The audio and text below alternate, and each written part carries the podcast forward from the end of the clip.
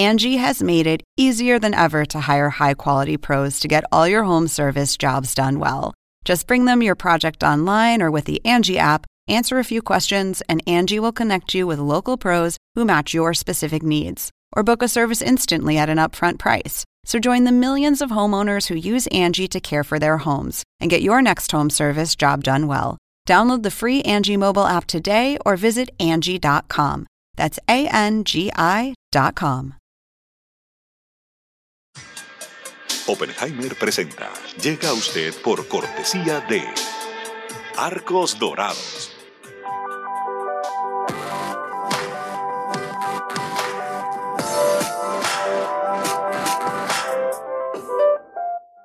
En Buenos Aires, Argentina, hay una universidad que cumple con la formación de los profesionales del futuro.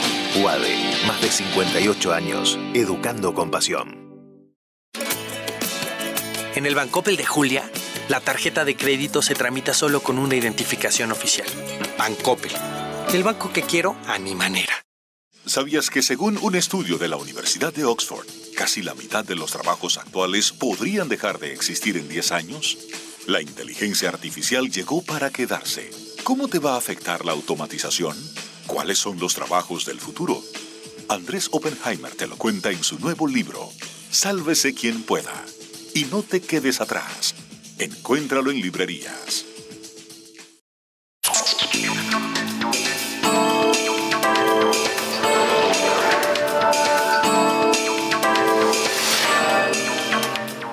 Hola, ¿qué tal? Soy Andrés Oppenheimer. Gracias por estar con nosotros. Los ojos de América Latina están sobre las elecciones de Colombia y sobre Colombia va a continuar el giro regional hacia la izquierda que vimos más recientemente en las elecciones de Chile y de Perú.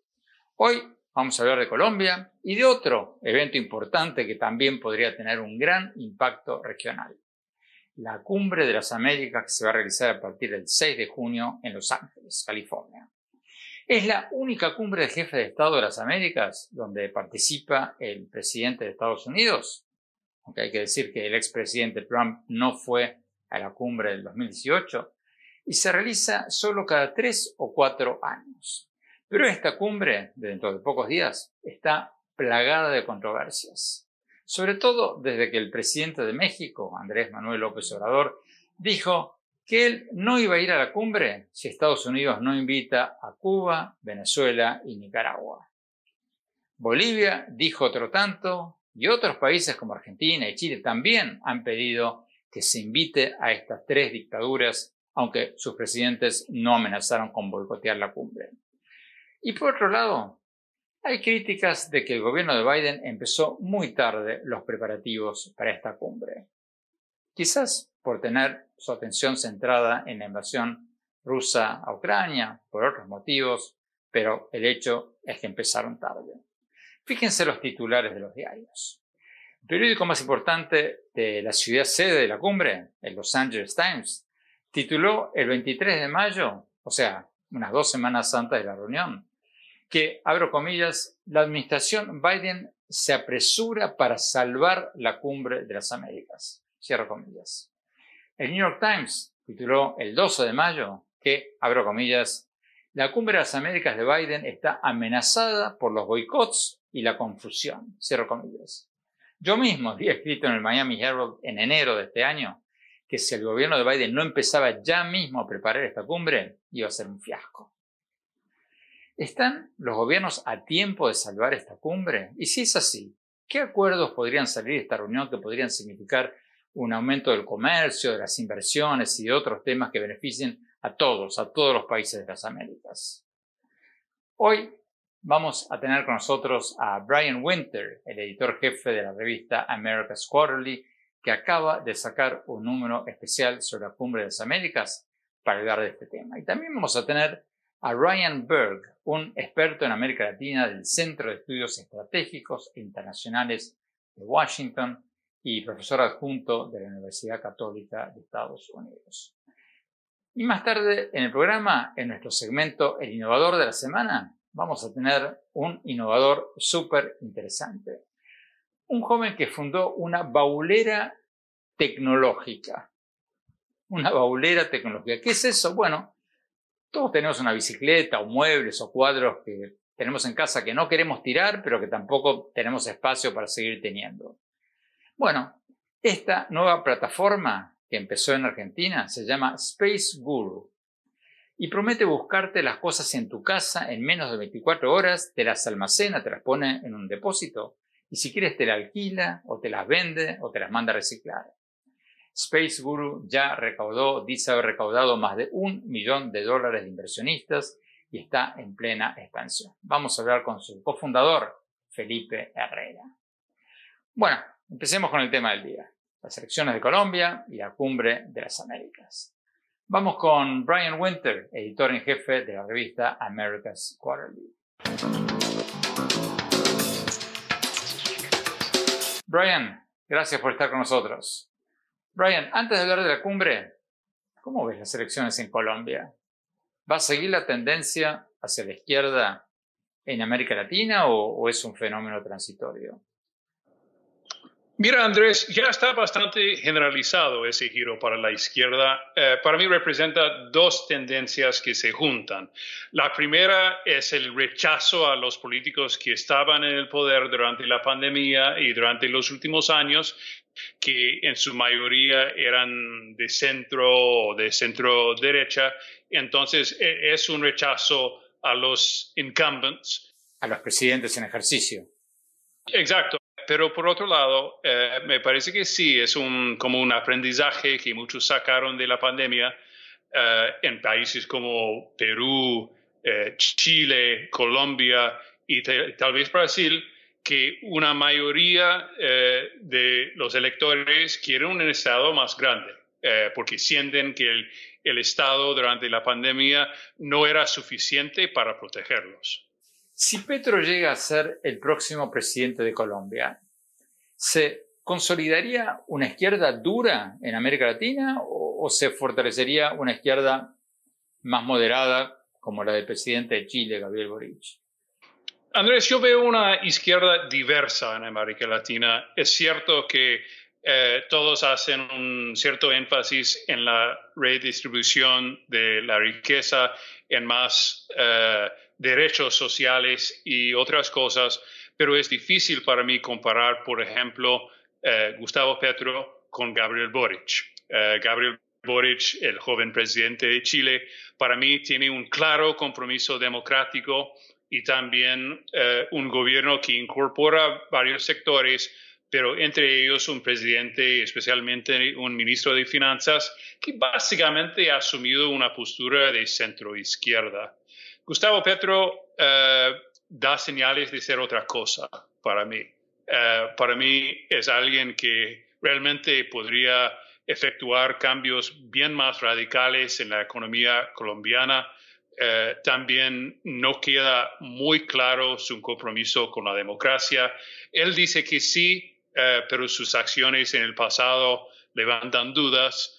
Eh, y se parece un poco a totalmente una, opinión totalmente particular me despierta cierta preocupación, me genera mucha preocupación sobre el riesgo institucional en Colombia si gana. Hablemos de la cumbre de las Américas. Ustedes le dedican la portada de tu revista este mes a la cumbre y en el artículo editorial dicen que hasta ahora, hasta este momento, la cumbre no ha suscitado más que bostezos. ¿Hay tiempo para resucitar esta cumbre y convertirla en un éxito ya es tarde? Mm, falta muy poco tiempo, Andrés, porque encima de una agenda bastante, bastante débil, eh, que falta contenido, ¿no? Eh, por otro lado, tenemos esa cuestión de quién ha sido invitado y quién no va a aparecer. Entonces, sin quórum, eh, no va a ser una cumbre exitosa. ¿Por qué? ¿Qué, qué respondes al argumento de que si López Obrador no quiere la cumbre y manda a su canciller, como él mismo lo sugirió, no pasa nada? ¿Por qué dejaría de ser automáticamente una cumbre exitosa si deja de ir López Obrador? Porque es un momento de, de, varios temas regionales que, precisamos, que necesitamos eh, eh, ver en, en, su conjunto entre todos los presidentes del hemisferio, como siempre ha sido la tradición de la cumbre. Eh, y en vez de tener un, quórum de todos los presidentes que, siempre ha tenido en esos 28 años desde el la primera cumbre en Miami en el 94, tendríamos un, grupo reducido y, sin el poder que representa un jefe de Estado. Entonces, Brian, ¿qué puede salir de esta cumbre? Mira, yo creo que esta cumbre será recordada, eh, salvo que haya algún milagro de este, de este momento, como un divisor de aguas que nos reveló dos tendencias principales. Una es que Estados Unidos, eh, un Estados Unidos que pierde cada vez más poder e influencia en las Américas, que perdió su capacidad de cierta manera de, imponer una agenda, en este caso una agenda democrática y una agenda comercial. Y segundo, una América Latina o si quieres un hemisferio eh, que está perdiendo un poco su compromiso con la democracia. Eh, eso obviamente queda claro con lo que parece ser una mayoría de los países que quería invitar a los presidentes o por lo menos los representantes de Cuba, Venezuela y Nicaragua, tres países que, seamos claros, son dictaduras, pero esta vez vimos a países tan diversos como México, Argentina, Chile, Perú, Honduras y otros argumentando que era necesario invitarlos. Tenemos que ir a un corte. Brian, por favor, quédate con nosotros. Cuando hablamos, queremos preguntarte cuál es la oportunidad de oro que ves en esta cumbre y a qué países puede favorecer. No se vayan, ya volvemos.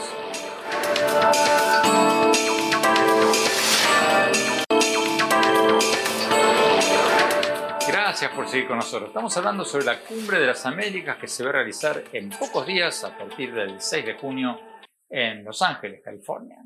Es la única jefe de Estado de la región donde participa Estados Unidos, aunque el expresidente Trump no fue a la cumbre del 2018. Es una cumbre inusual porque se realiza solo cada tres o cuatro años. Y este año, como decíamos en el bloque anterior, la cumbre está bastante, pero bastante convulsionada. Entre otras cosas, porque no se sabe bien quién va a ir, quién no va a ir. Seguimos hablando con Brian Winter, el editor en jefe de la revista America's Quarterly, que acaba de sacar una edición especial sobre la cumbre.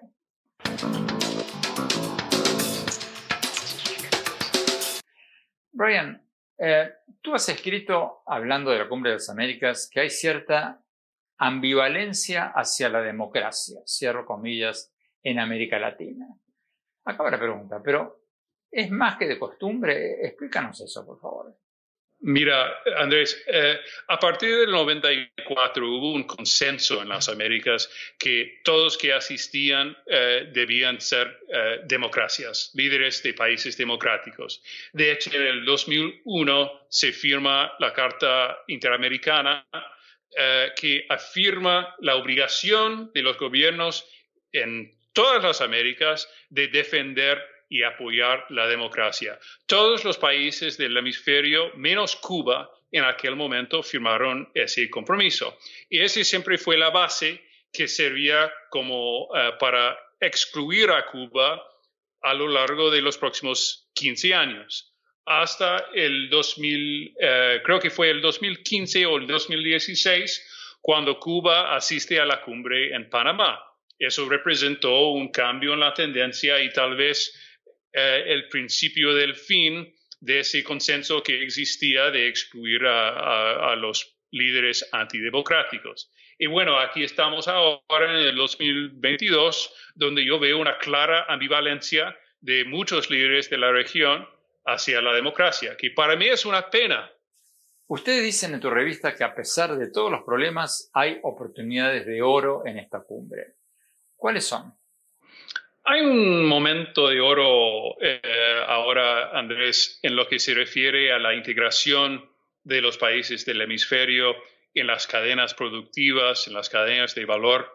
Un momento eh, de cuando muchas empresas están, eh, les interesa llevar producción que estaba en Asia, que estaba en China, y traer esa producción para el hemisferio, para países más cercanos, países que también por lo menos comparten ciertos valores, que tal vez no sean democracias perfectas, pero por lo menos no son eh, dictaduras en su mayoría, me refiero a países como, eh, no sé, México, Panamá, eh, Honduras, inclusive El Salvador en algunos casos.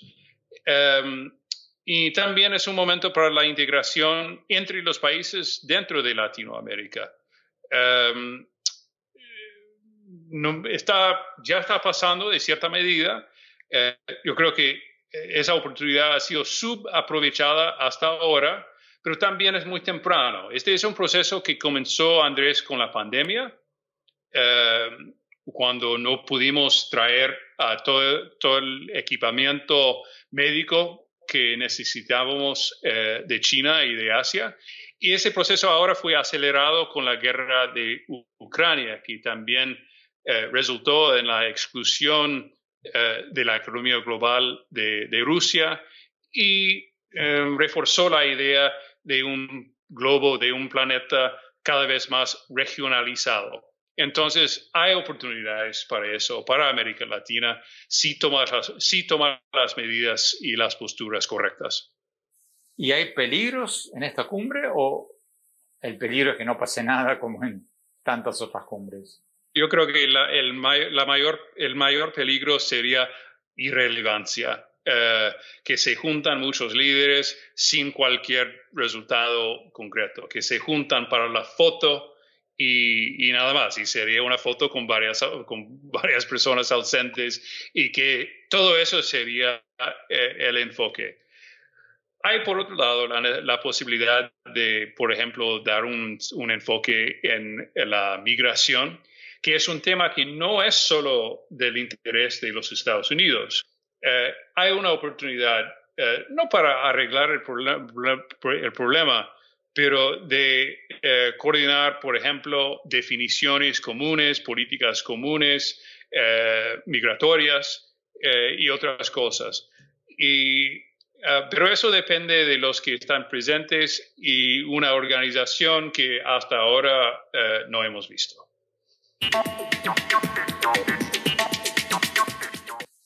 Muchas gracias, Ryan Winter. Tenemos que ir a un corte. Cuando hablamos, vamos a hablar con Ryan Berg, un experto en América Latina del Centro de Estudios Estratégicos e Internacionales de Washington y profesor de la Universidad Católica de Estados Unidos. Y después, el innovador de la semana y mi opinión sobre esta cumbre de las Américas.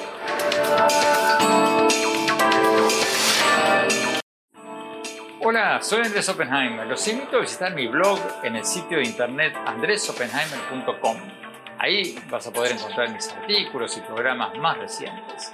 Y si te registras, te vamos a mandar por email un extracto de mi libro Sálvese quien pueda, sobre cuáles son los empleos con más futuro. Te espero.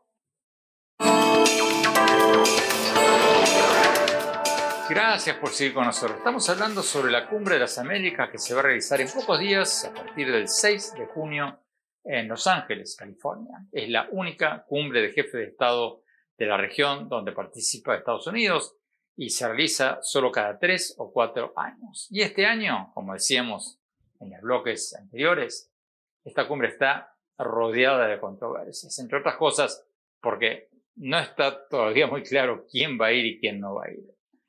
Vamos a hablar con Ryan Berg, experto en América Latina del Centro de Estudios Estratégicos Internacionales de Washington. Ryan, muchas gracias por estar con nosotros. Ryan, tú has dicho en una entrevista con el diario Los Angeles Times que esta cumbre está en crisis, cierro comillas, antes de arrancar. Acaba la pregunta, ¿se puede rescatar todavía o, o ya es tarde? Bueno, Andrés, muchísimas gracias por la oportunidad de hablar de, esos asuntos. Yo creo que la, cumbre de las Américas se hunde y nosotros estamos buscando el chaleco salvavidas.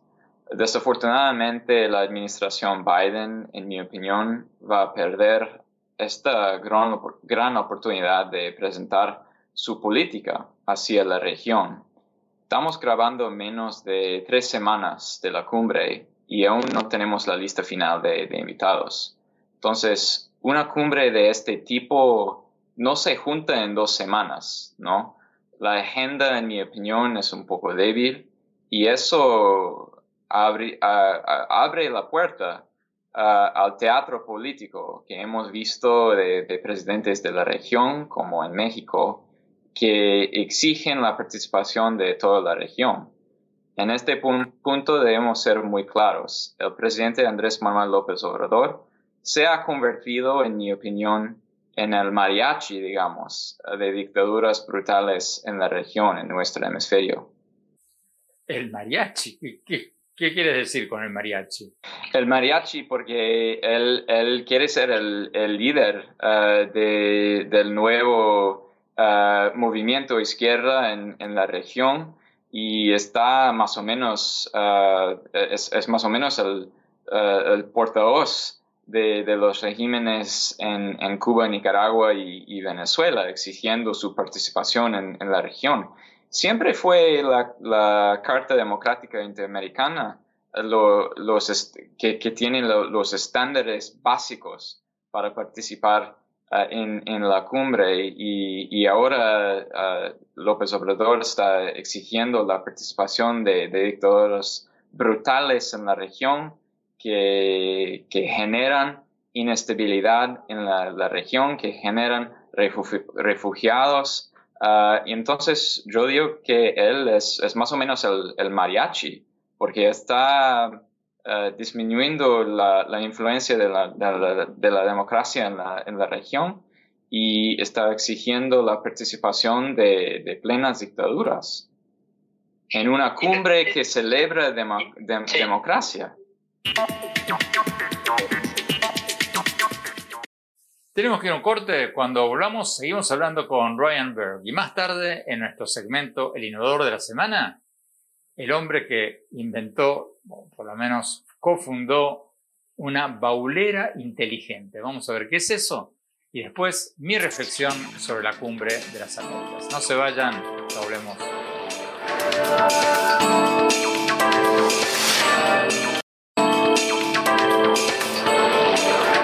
Gracias por seguir con nosotros. Estamos hablando de la Cumbre de las Américas, que se va a realizar en pocos días, a partir del 6 de junio, en Los Ángeles, California.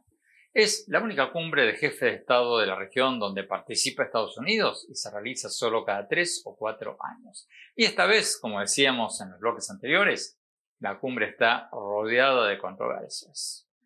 Seguimos hablando con Ryan Berg, experto en América Latina del Centro de Estudios Estratégicos Internacionales de Washington. Independientemente de quién vaya a esta cumbre y quién no, que tú sepas, ¿hay alguna propuesta interesante en materia de comercio o inversiones que, sea interesante para América Latina en esta cumbre? Bueno, yo creo que la agenda para esta cumbre no es la agenda que quiere la región, desafortunadamente. Así que creo que no saldrá mucho de esta cumbre. Podría haber un acuerdo, un acuerdo sobre migración, que es una, prioridad para la, administración Biden. Puede ser un, marco, digamos, uh, para comercio Tenga en cuenta que la administración Biden presentó su marco comercial en Asia hace unos días. Uh, entonces, estamos hablando otra vez de un marco comercial para la región. Pero mira bien que esto es, está muy lejos de un acuerdo comercial completo. Estamos muy lejos, digamos, del espíritu de, de 94, cuando, uh, cuando, cuando fuimos uh, el, anfitrón de, de, la primera cumbre de las Américas, donde hablamos de, de un tratado de libre comercio para toda la, toda la región. Estamos muy lejos de, de este espíritu y hablamos de, solamente un marco comercial. Bueno, pero acordemos que el marco Indo-Pacífico que Biden acaba de firmar con una docena de países asiáticos y del sudeste asiático tampoco es un acuerdo de libre comercio, es un acuerdo aspiracional para empezar a hablar sobre un posible acuerdo en el futuro. Así es, así es, pero no es, es un compromiso con los países para, para, para negociar.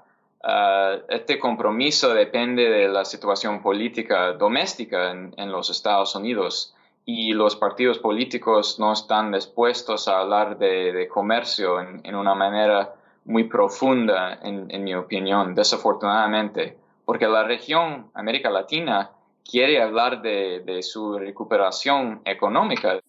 Tú has escrito que Estados Unidos tendría que por lo menos anunciar el inicio de conversaciones de libre comercio con Uruguay y Ecuador y actualizar el acuerdo existente con República Dominicana y Centroamérica. ¿Puede pasar eso? ¿Es posible eso?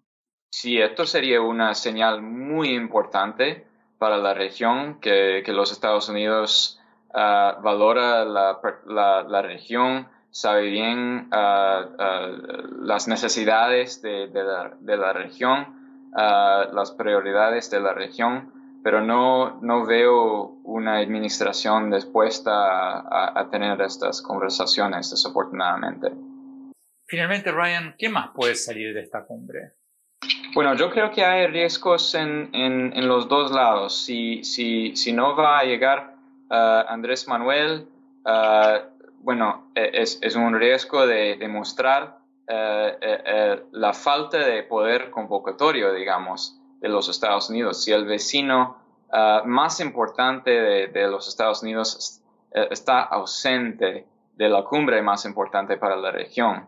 Por otro lado, hay un riesgo de, presidentes como Alberto Fernández o, otros que llegan a, la cumbre a convertir o transformar la cumbre a una plataforma de, quejar sobre la política exterior de, los Estados Unidos. Si hay un informe en Argentina hace dos o tres días que Alberto Fernández va a quejar de la ausencia de Cuba, Nicaragua y Venezuela en la cumbre con su discurso principal. Ryan Berg, muchísimas gracias. Tenemos que ir a un corte cuando volvamos en nuestro segmento El Innovador de la Semana. Vamos a hablar con el cofundador de Space Guru, una baulera tecnológica. ¿Qué es eso? Bueno, es una plataforma de Internet donde si tienes una bicicleta o cualquier otra cosa que no usas y quieres guardar en un depósito, ellos te la buscan, la guardan en un depósito y si quieres, después, en un tiempo, te la alquilan o te la venden. O simplemente te la guardan. Súper interesante. No se vayan, ya volvemos.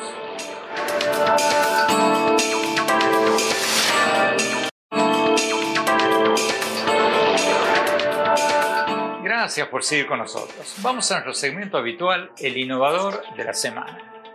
Hoy tenemos con nosotros a Felipe Herrera, cofundador de Space Guru, una baulera tecnológica. Ustedes dirán, ¿qué diablos es una baulera tecnológica? Bueno, Resulta que todos tenemos una bicicleta o muebles o cuadros en casa que no queremos tirar, pero tampoco tenemos espacio para guardar. Y esta nueva plataforma te las manda a buscar en tu casa, estas cosas, te las almacena en un depósito y si después de un tiempo quieres, las alquila o las vende. Space Guru reporta haber recaudado ya más de un millón de dólares de inversionistas. Vamos directamente a la entrevista con Felipe Herrera. El innovador de la semana es presentado por falabella.com. Un nuevo punto de partida. Felipe Herrera, muchas gracias por estar con nosotros. Felipe, tu empresa se describe como una baulera tecnológica. Explícanos, por favor, en tus palabras, qué es una baulera tecnológica. Bueno, gracias Andrés. Una baulera tecnológica es una compañía como Space Guru que está tratando de transformar una industria antigua como la del storage en una empresa de tecnología, a través, por supuesto, de las últimas tecnologías del mercado. Eh, una storage tradicional, lo que proponemos es que la persona cuando necesita guardar cosas directamente nos contacta, nos pide qué es lo que quiere guardar a través de nuestras apps o por algún llamado, y lo que nosotros hacemos es evitarle el, problema de tener que desplazarse, pasamos por su domicilio, retiramos las cosas que quiere guardar y lo llevamos a nuestros depósitos donde nosotros somos los que guardamos y ordenamos su mercadería. O sea, a ver si entiendo bien. O sea que sin moverme de mi casa, yo les pido a ustedes que busquen mi bicicleta o un sofá que no quiero tirar y ustedes se los llevan a un depósito. Todo eso lo llevamos a un depósito, lo ordenamos, lo fotografiamos, que es lo más importante, Andrés, porque después, una vez que lo tenemos en nuestro poder, lo subimos a nuestra plataforma tecnológica y ustedes lo pueden ver en la, en la app. ¿Eso qué quiere decir? A partir de ahí es que viene la parte más importante, porque más allá de nosotros tener este concepto de baulera o de storage on demand, lo que realmente queremos hacer con nuestro concepto para que sea totalmente disruptivo es invitar a la gente que guardó sus cosas a que le dé otro destino a esas cosas. Porque de ahí, ese es el gran concepto de Space Guru. Y ahí es que Space Guru usa toda su tecnología para tratar de perfilar a los usuarios y les propone, una vez que creemos que hubo desapego con la cosa, de que lo venda, de que lo alquile o hasta que lo done. A ver si entendí. Entonces, ¿puedo comprar, por ejemplo, una bicicleta usada en tu plataforma? Por supuesto. Nosotros tenemos la, evidentemente esto como es la, son pertenencias de la gente. Uno, vos habías hablado de guardar una bicicleta. Imagínate Andrés que vos de, la bicicleta la pasamos a buscar por tu casa porque no la estás necesitando, la guardamos en el storage nuestro, la fotografiamos y esa bicicleta queda en tu app y queda un tiempo ahí. Tal vez te diste cuenta que no la ibas a usar más y decidís a través de la app publicarla. Entonces tenemos un propio marketplace donde esa bicicleta va a quedar publicada. Y otros usuarios, ya sean de la app o externos, pueden llegar a la plataforma a comprarla. ¿Cuál fue la cosa más extravagante que alguien les pidió almacenar? Bueno, eh, imagínate, Andrés, este número.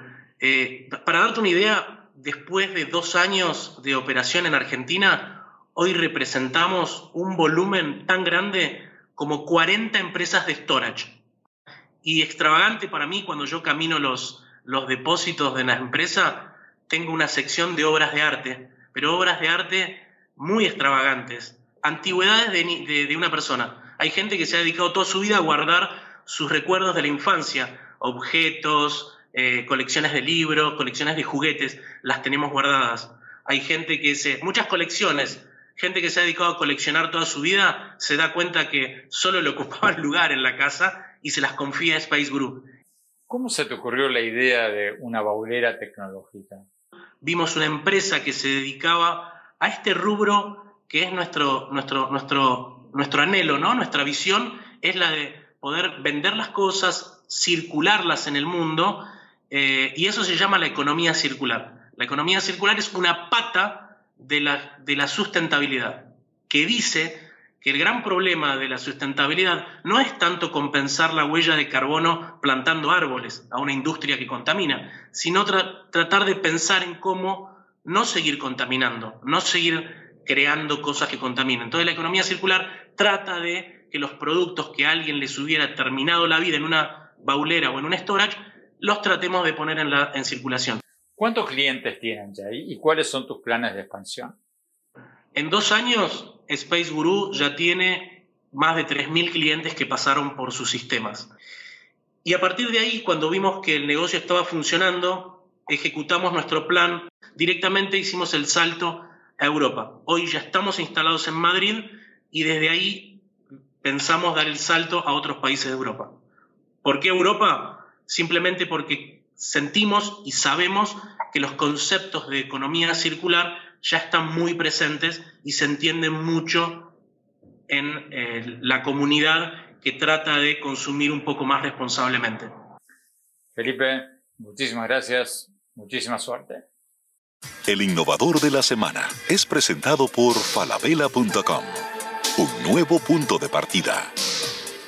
Interesante esto de la bolera tecnológica. Tenemos que ir a un corte. Cuando volvamos, mi reflexión sobre la cumbre de las Américas que empieza dentro de muy pocos días. No se vayan, ya volvemos.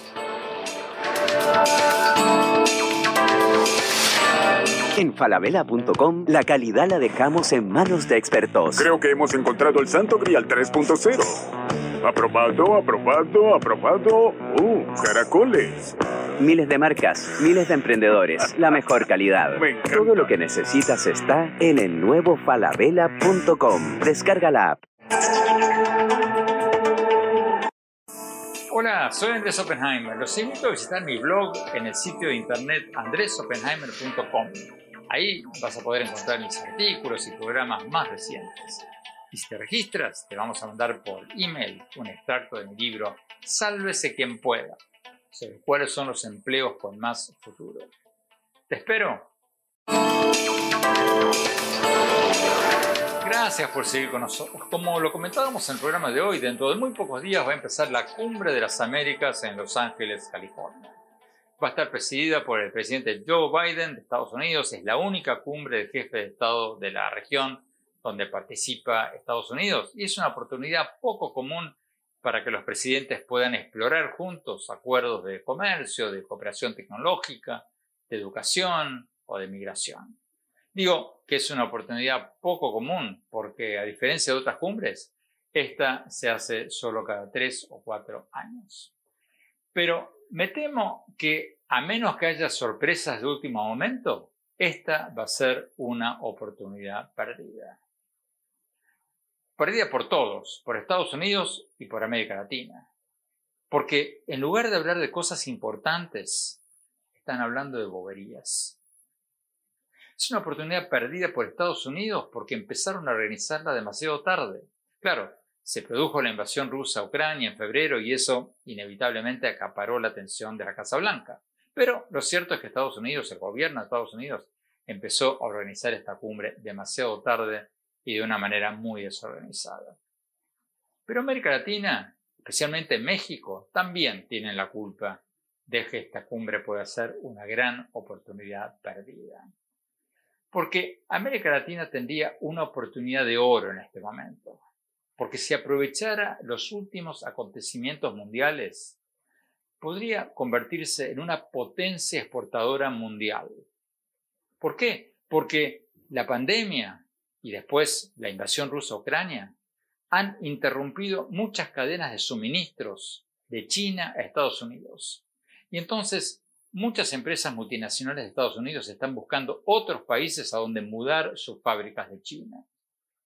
Y América Latina está fantásticamente posicionada porque está más cerca geográficamente de Estados Unidos, exporta algunas de las mismas cosas que China, como piezas automotrices y artículos electrónicos, Fíjese, según un estudio del Banco Interamericano de Desarrollo, América Latina podría exportar, aumentar sus exportaciones en 70 mil millones de dólares anuales si solo lograra captar un 10% de las exportaciones de China a Estados Unidos. Una oportunidad increíble.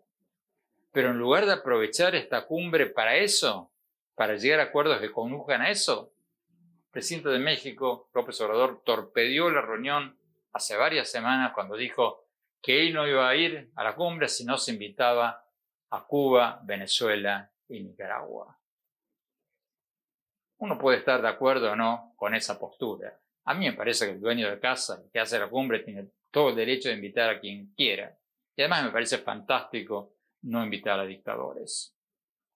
Pero al margen de eso, América Latina no le conviene que eso sea el epicentro de la cumbre.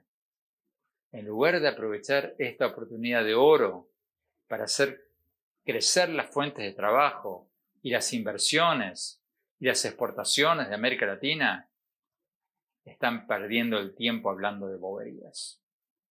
Es una lástima y una vergüenza. Bueno, se nos acabó el tiempo. Los invito a visitar mi blog, el sitio web andresopenheimer.com. Ahí van a poder encontrar mis artículos y mis programas más recientes. Y síganme en mi Twitter, arroba OppenheimerA, y en mi página de Facebook, Andrés Oppenheimer, y mi cuenta de Instagram, Andrés Oppenheimer Oficial. Gracias por seguirnos. Hasta la semana próxima.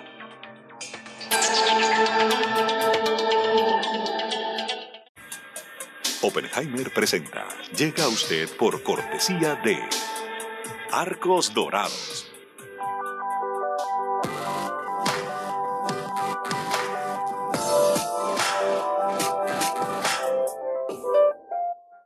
En Buenos Aires, Argentina, hay una universidad que cumple con la formación de los profesionales del futuro. UADE, más de 58 años, educando con pasión.